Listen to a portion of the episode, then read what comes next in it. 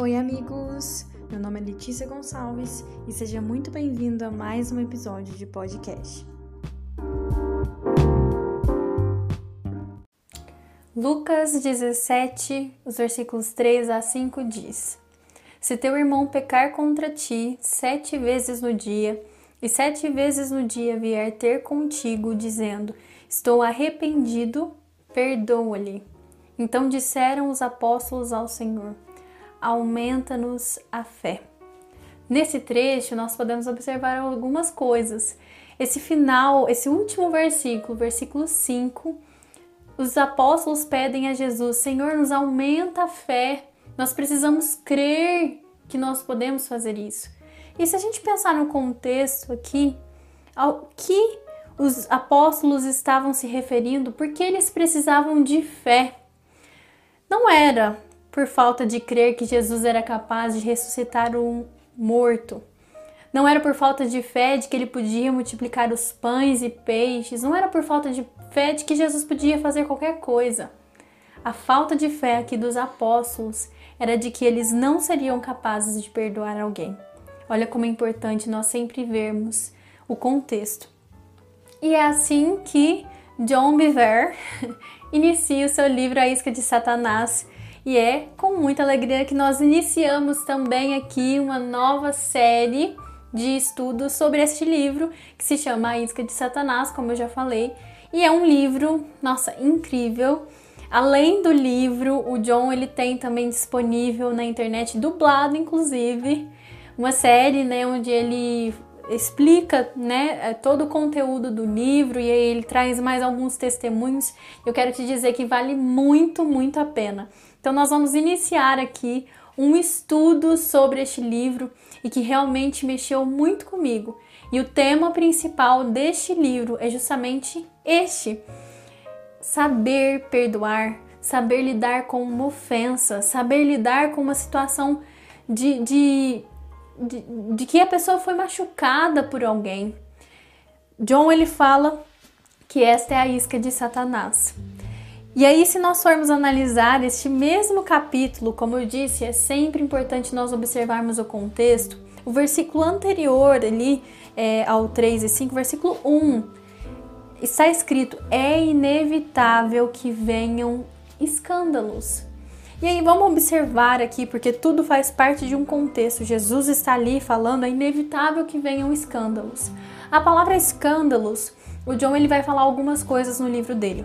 Ele diz assim: a expressão escândalos nas versões de língua inglesa aparece como offenses, palavra que pode ser traduzida como escândalo ou ofensas. A maioria das versões da Bíblia em língua portuguesa utiliza a tradução como escândalos. Contudo, é importante considerar que a passagem de Lucas 17 se refere a ofensas que alguém pode cometer contra nós, bem como ofensas em geral, as quais geram escândalos. Por isso, nos versículos, versículos seguintes, Jesus fala sobre a importância de perdoar o nosso irmão, tenha ele pecado contra nós ou contra qualquer outra pessoa, gerando escândalo em nosso meio. Essa palavra escândalo, assim como contexto, ela se refere à, é, à ofensa, que é justamente o tema principal deste livro. Então, neste momento, Jesus fala que é inevitável que venham ofensas. E aí, então, ele fala sobre a questão do perdão, e então os seus apóstolos pedem para que ele ajude a aumentar fé, a fé de cada um deles. Se nós observarmos a palavra escândalon, né, que no grego é a palavra que se refere a escândalo neste versículo 1, a palavra escândalo, né, que também pode ser traduzida como ofensas, como nós acabamos de dizer, também era a palavra utilizada para o gatilho da armadilha. Ou seja, é por conta disso que este livro se chama A Isca de Satanás.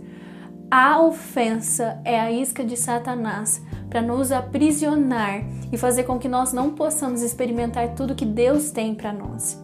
E como Jesus disse, é inevitável que venham ofensas, é inevitável que nós estejamos num lugar com pessoas e nós vamos estar ofendidos por alguma coisa, porque pessoas é problema. E é inevitável que isso aconteça. A questão não é essa. A questão é o que você vai fazer com essa ofensa. Como você vai lidar com alguma ofensa sobre você. E isso vai determinar o seu futuro. Isso vai determinar o seu relacionamento com Deus. E existem muitas coisas de Deus que podem estar travadas sobre você justamente porque você não liber, liberou perdão, justamente porque você não soube ainda lidar com a ofensa na sua vida. E aí, se nós continuarmos, ele começa a falar sobre o texto de 2 Timóteo, eh, no capítulo 2, os versículos 24 até o 26, que diz assim: Ora, preste atenção sobre tudo que nós estamos falando. É necessário que o servo do Senhor não viva a contender, e sim deve ser brando para com todos, apto para instruir, paciente, é, disciplinando com mansidão os que se opõem, na expectativa de que Deus lhes conceda não só o arrependimento para conhecerem plenamente a verdade, mas também o retorno à sensatez, livrando-se eles dos laços ou das armadilhas do diabo tendo sido feitos cativos por ele para cumprirem a sua vontade. Quantas pessoas estão aprisionadas pelo laço da ofensa, pela armadilha da ofensa que Satanás tem envolvido essas pessoas. E nós, como servos de Cristo, nós temos que não viver a contender, né, mas buscar a paz, sermos pacientes. É isso que o texto que Paulo escreve aqui instrui. E aí vamos para um texto muito importante que o John ele vai é, trabalhar, que é Mateus 24, dos versículos 10 até o 12, diz assim: Nesse tempo, e aqui algumas linguagens vai falar nos últimos tempos, Ninguém tem dúvida, né, de que nós estamos vivendo os últimos tempos, que nós estamos experimentando evidências de que a volta de Cristo está cada vez mais próxima. E diz assim: Muitos hão de se escandalizar, trair e odiar uns aos outros Levantar-se-ão muitos falsos profetas e enganarão a muitos, e por se multiplicar a iniquidade, o amor se esfriará de quase todos. É um texto extremamente conhecido, mas vamos observar algumas coisas. O texto ele começa falando que muitos hão de, e aí fala uma sequência de coisas: escandalizar, trair e odiar. Primeiro, a palavra muitos, lá no grego, no original, é a palavra polos e ela se refere à maioria, grande parte. Ou seja, tá falando que muitos não vai ser só uma quantidade ali, umas 20 pessoas, não. Muitos é a maioria das pessoas. A maioria das pessoas nesses últimos tempos vão se escandalizar, vão, se, vão trair uns aos outros e vão odiar uns aos outros. E aí a pergunta é: quem você vai ser? Que grupo você vai fazer parte? Da maioria ou da minoria? E aí nós vimos, escandalizar, escândalo se refere à ofensa. E aí o que o John vai falar é que existe uma sequência de coisas aí e uma sequência lógica dessas coisas. Primeiro vem a ofensa. Primeiro as pessoas elas se sentem ofendidas por alguém, por uma situação, algo que aconteceu. Depois vem a traição, que logo nós veremos melhor o que é. E então acontecerá, acontecerá o ódio, né? Provérbios 18, 19 diz: O irmão ofendido, presta atenção, é mais difícil de conquistar do que uma cidade forte, e as contendas são como os ferrolhos de um palácio. Presta atenção nisso. Tá falando que é mais difícil conquistar um irmão ofendido do que uma cidade forte. O que era uma cidade forte, uma cidade protegida? E ela era protegida por muros. O que fazia uma cidade ser forte ou uma cidade ser fraca era os muros que a cercavam, né? Tanto que Jerusalém, né, foi destruída e ela se tornou, né, é, uma cidade fraca justamente porque os seus muros foram destruídos. E aqui qual é a função então dos muros, se nós formos parar para pensar, para a gente conseguir interpretar o que, que esse texto quer dizer? Os muros eram responsáveis por ver, né? Ele vai é, ver aquilo que ele aceita para dentro e aquilo que ele vai colocar para fora. Ele vai filtrar o que entra e o que sai. Essa era a função do muro. Ele protegia, ele cercava, né? E aí, se a gente for parar para pensar, o irmão ofendido, ele vai, né? Ele vai criar ali um, algo que, que vai impedir que coisas entrem nele. Então por isso que é difícil acessar uma pessoa ofendida. É por isso que pode ser que você tenha ofendido alguém, você chegue nessa pessoa e peça perdão. E se essa pessoa não quiser, ela tem muralhas ao redor dela e você não vai conseguir acessar o coração dessa pessoa. Ela está fechada, ela está é, protegida pelos seus próprios muros. Isso é terrível, porque ela pode se fechar até para o próprio Deus, e a gente vai ver isso melhor. 2 Coríntios 10, no versículo 3 a 5, agora nós temos um texto do Novo Testamento. Provérbios lá no Antigo Testamento comparando o irmão ofendido a uma cidade forte. Agora, é, 2 Coríntios 10, o versículo 3 a 5 diz: Porque, embora andando na carne, não militamos segundo a carne, porque as armas da nossa milícia não são carnais, e sim poderosas em Deus para destruir fortalezas, anulando nossos sofismas e, levando, e toda altivez que se levante contra o conhecimento de Deus, e levando cativo todo pensamento à obediência de Cristo. Aqui está falando sobre fortalezas. Nós vimos no Antigo Testamento muros. No Novo Testamento nós temos então fortalezas. E aqui está falando que as armas da nossa milícia, elas são poderosas para destruir fortalezas. Ou seja, se a gente parar para interpretar aqui, né, algumas pessoas pensam: "Ah, essas fortalezas são demônios, né? São e aqui não está falando sobre isso. Se a gente observar, né, o contexto está falando sof sobre sofismas, e aí fala tudo aquilo que se levante contra o conhecimento de Deus. Se nós interpretarmos melhor isso daqui, essas fortalezas se referem a raciocínios ou pensamentos, processos de pensamentos contra a vontade de Deus. E essa fortaleza é justamente isso algo que foge à vontade de Deus sobre a sua vida. E se você parar para pensar, Deus é amor, não é? Se você parar para pensar que você está fugindo do perdão, que você está fugindo de amar e, e, não permitir que a ofensa te atinja, você está indo contra a vontade de Deus. Você transformou seus, essa, é, construiu muralhas ao redor de você e você tem se protegido, mas ao mesmo tempo você tem se afastado da vontade de Deus sobre você. Essa não é a vontade de Deus para você. E aí, o John ele fala algumas coisas que eu acho super interessantes. Pensa no momento da sua conversão. Pensa no momento que você aceitou o Senhor Jesus como seu único suficiente Salvador, ele é o único que salva. E aí o seu coração está cheio de amor, o seu coração está se derretendo pelas pessoas e amando profundamente a qualquer um. Você olha para uma direção, o seu líder, o seu amigo, uma pessoa que entrou nova na igreja, você ama profundamente a todas essas pessoas. Só que o que, que acontece?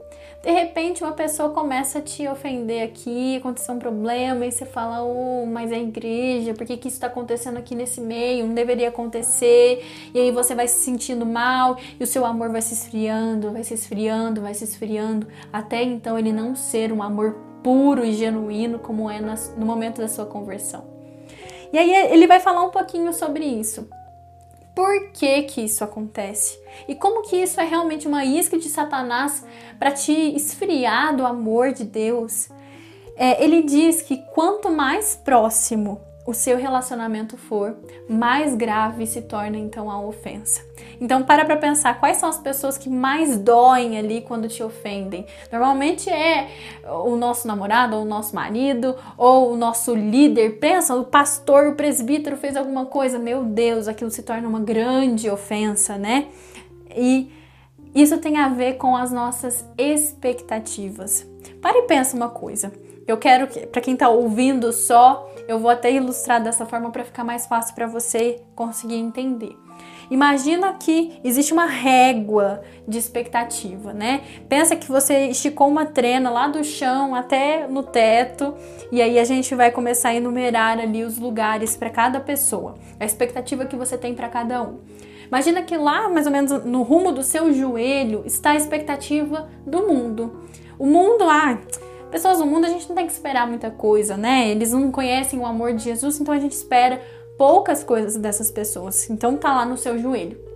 Aí lá no, mais ou menos na sua cintura está a sua expectativa com os seus amigos. É, vamos, vamos colocar com o seu marido, com a sua esposa. Vamos colocar aí primeiro, né? Então nós temos a expectativa com o, o nosso marido, com o nosso parceiro. Depois, não, vamos colocar dos amigos. Primeiro, do, do, do, parceiro, a gente vai colocar no ombro. Então, nós temos no joelho a nossa expectativa do mundo. Depois, na cintura, nós temos a expectativa dos nossos amigos cristãos. Depois, no ombro, nós temos a expectativa do nosso parceiro. Depois, acima ainda dessa expectativa, no topo da nossa cabeça, nós temos a expectativa dos nossos líderes. Porque se é líder, gente, tem que ser como Jesus, não é mesmo? Essas são as nossas expectativas. E aí imagina que uma pessoa que é do mundo, ela atinge a sua cintura, ela supera a sua expectativa, mas ainda é uma expectativa, é, o que ela fez ainda é pouco mas ela já supriu as suas expectativas. Nossa, então ela fez demais. Agora imagina que o seu líder, que você tem as expectativas super altas lá no topo da sua cabeça, tenha feito alguma coisa, não foi tão legal, e aí pensando nas suas expectativas, ele foi até os seus ombros. Ah, então ele não supriu as minhas expectativas. Foi mais que o mundo? Foi, mas ele não supriu, supriu as expectativas que você criou sobre ele. Então pensa nisso como as expectativas é o que pode estar frustrando você. Isso pode estar acabando com você, né? Então pense um pouquinho a respeito disso que provavelmente você precisa lidar então melhor com essas expectativas. Salmo 55, versículo 12 até o 14 diz: Não é inimigo que me afronta, se fosse, eu o suportaria.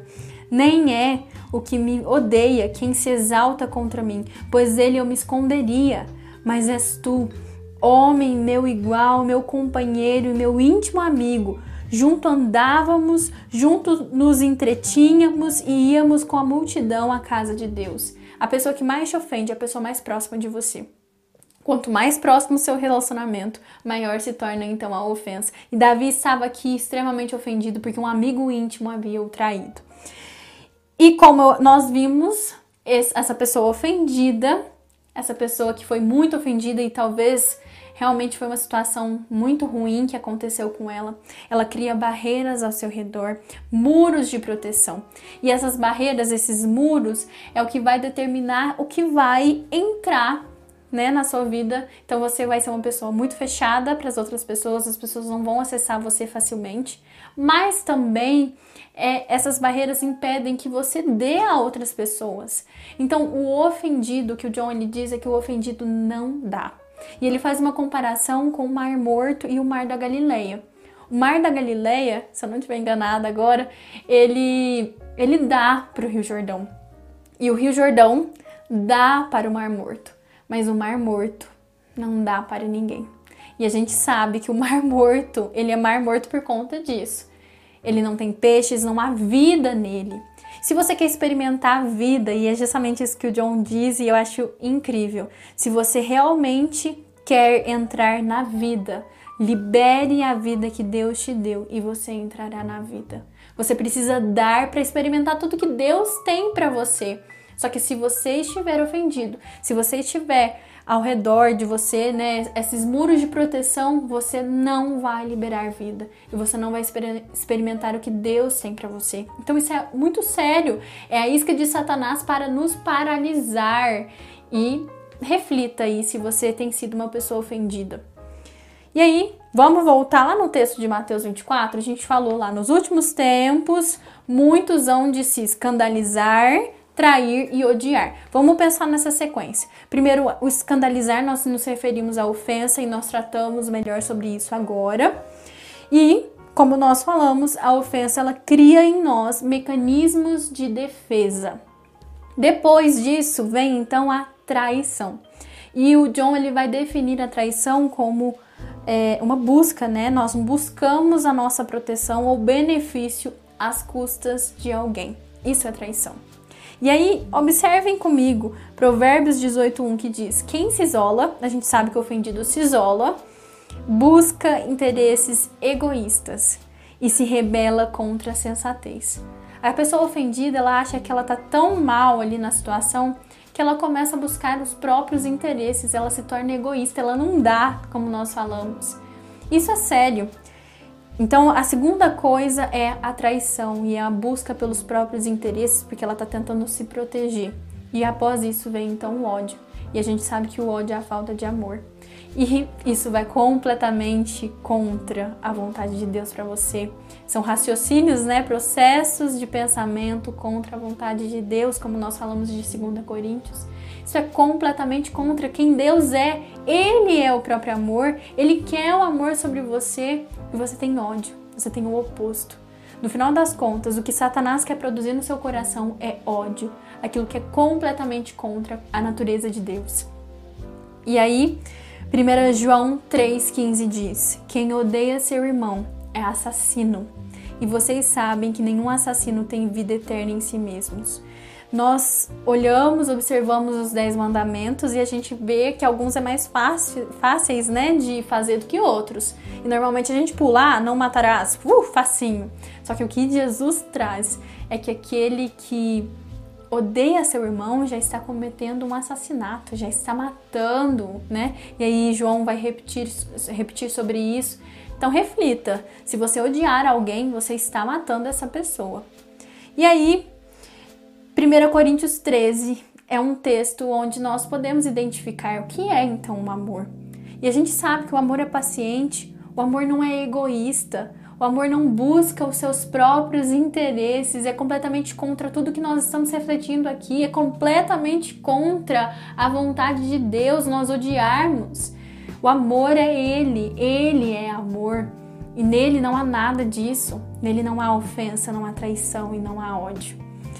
E aí o, o John ele fala um testemunho de que ele estava muito ofendido por alguém que havia é, feito algumas coisas com ele e ele começou a evitar essa pessoa em todos os lugares, começou a evitar, evitar, evitar e de repente o Espírito Santo falou no coração dele: Peraí, como que vai ser então no céu?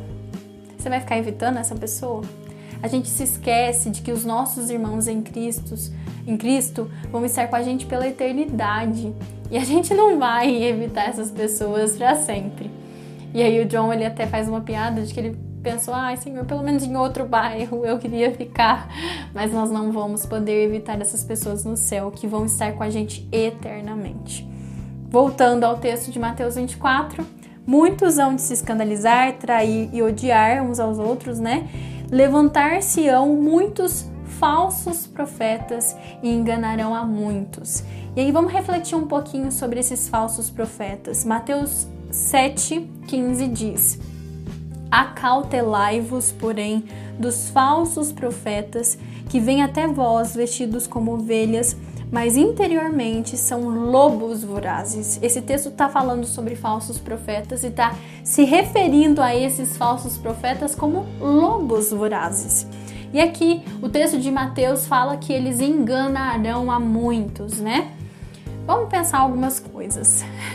Normalmente a gente se refere a esses falsos profetas como ai, os falsos profetas vão ser assim, pensa num, num herege, assim, um ensinador super herege que tá na internet, ou um político que tá lá em cima e que tá falando bobeira. Só que o que o John vai falar é que esses falsos profetas estão mais perto do que a gente imagina eles estão vestidos de ovelhas, né? Querendo enganar, querendo tragar as ovelhas para si. Na verdade, eles são lobos vorazes. Ou seja, esses lobos vorazes estão mais perto do que nós imaginamos. E pode ser que nós sejamos lobos vorazes. Por que, que a gente sempre coloca essa categoria para o outro? E eu não sou, eu sou a ovelha, a vítima sempre. Por que, que nós não podemos ser os lobos vorazes também? E aí, o que, que o, o, lobo ele faz? Ele vai enganar, né? Os falsos profetas eles enganam. A primeira coisa, a primeira pessoa que o falso profeta engana é a si mesmo. O John ele vai falar então sobre duas categorias, dois tipos de pessoas ofendidas. Existem aquelas que foram tratadas realmente genuinamente numa situação injusta, elas foram injustiçadas e existe a segunda categoria, que são aquelas que acreditam que foram tratadas injustamente. E aí nós temos é, essas pessoas que acreditam, ou elas tiram conclusões imprecisas sobre as situações, ou elas distorcem, né? Até tem uma, uma conclusão certa, mas elas distorcem essa situação Então, olha, o falso profeta ele começa por enganar a si mesmo. Existem muitas situações que realmente nós estamos sendo injustiçados, aconteceu alguma coisa ruim, mas tem muita situação que nós achamos que nós fomos injustiçados, não é mesmo? Ou a mulher tá de TPM, tudo tá ofendendo ela, ou tá muito frágilzinho numa situação, tudo tá, né? Então a gente tem que refletir: será que eu realmente fui injustiçada nessa situação? Eu acredito, enganada pela minha própria mentalidade que pode estar tá corrompida, que eu fui injustiçada? Então reflita, porque esses momentos acontecem. Eu parei para pensar quantas vezes eu acho que eu fui injustiçada numa situação e na verdade não. Na verdade foi a minha cabeça, a minha mente que acreditou que eu fui injustiçada. Os lobos, eles andam em matilhas. Para para pensar aí, até se você também não é um lobo. Sabe como que é a função, como que os lobos agem nessas matilhas? Eles começam a chegar é aquele, aquele irmão que chega assim e fala assim: Ô, você viu o que, que Fulano fez? Nossa, eu achei tão chato. Nossa, eu achei ridículo o que ele fez. E aí o John ele conta um testemunho de que tinham irmãos que começaram a falar, falar, falar sobre a liderança da igreja que ele estava e falaram, falaram, falaram e ele e a esposa dele começaram a se render a esses pensamentos e aí chegou no momento que eles saíram dessa igreja. E aí o Senhor falou: "Quem mandou você sair dessa igreja?" Eu não te mandei você sair dali. Eu não, não quis que você sa saísse de lá. E aí ele voltou, volta o cão arrependido, né? E aí ele voltou novamente para essa igreja e pensou: poxa, como que nós influenciamos as pessoas e a gente vai criando e brotando coisas à mente das pessoas, porque nós fomos ofendidos às vezes e a gente quer que os outros se ofendam também e não simplesmente é, corrigir, ver uma forma melhor ali da situação, né? Lidar melhor com a situação, perdoar, como Jesus disse, quantas vezes nós fazemos isso. Mateus 24 termina então falando que o amor se esfriará de quase todos. A palavra amor aí, existem várias palavras lá do grego que se referem a amor. Existe filho, que define o amor que existe entre amigos, é um amor afetuoso e condicional. Existe ágape, existem outros também, mas nós vamos falar sobre esses dois. Ágape, por outro lado, é o amor que Deus derrama no coração de seus filhos. É o mesmo amor que Jesus nos dá liberalmente. Ele não se baseia no desempenho nem em retribuição. É um amor que dá mesmo quando é rejeitado. Qual dos dois amor você acha que esse texto está utilizando? Na verdade é o ágape. E o que, que isso quer dizer? Está falando que o ágape, esse amor divino, se esfriará de quase todos? Significa que nós estamos vivendo em um mundo sem o amor de Deus. Nós estamos vivendo em um mundo onde há falta de amor dentro da própria igreja. Nos últimos tempos é inevitável que hajam escândalos, é inevitável que venham ofensas. É isso que Jesus está falando, e dentro da igreja há falta de amor. Dentro da igreja ainda falta perdão, muitas pessoas estão se ofendendo e muitas pessoas não estão sabendo lidar com a ofensa. E aí o John termina falando sobre a questão de semear o amor. Nós precisamos ter fé no amor. E ele conta uma história de que ele estava depositando, derramando amor sobre um irmão e toda vez essa pessoa pisava na bola com ele. Ele ia lá de novo, pisava na bola com ele de novo e novamente, novamente. Chegou um momento que ele falou: Senhor, eu tô me fazendo de besta aqui. Eu vou parar. Até quando eu tenho que ficar persistindo? Até quando isso? E aí o Senhor começou a falar com ele. E o Senhor falou sobre semear amor e ter fé no amor. E aí o Senhor conduziu ele a Gálatas 6, os versículos 8 a 9, que diz: Mas o que semeia para o Espírito, no Espírito colherá a vida eterna. E não nos cansemos de fazer o bem, porque a seu tempo ceifaremos se não desfalecermos. Nós precisamos perseverar no bem sobre as pessoas, no amor, porque no tempo certo nós colheremos. Essa é a promessa do Senhor.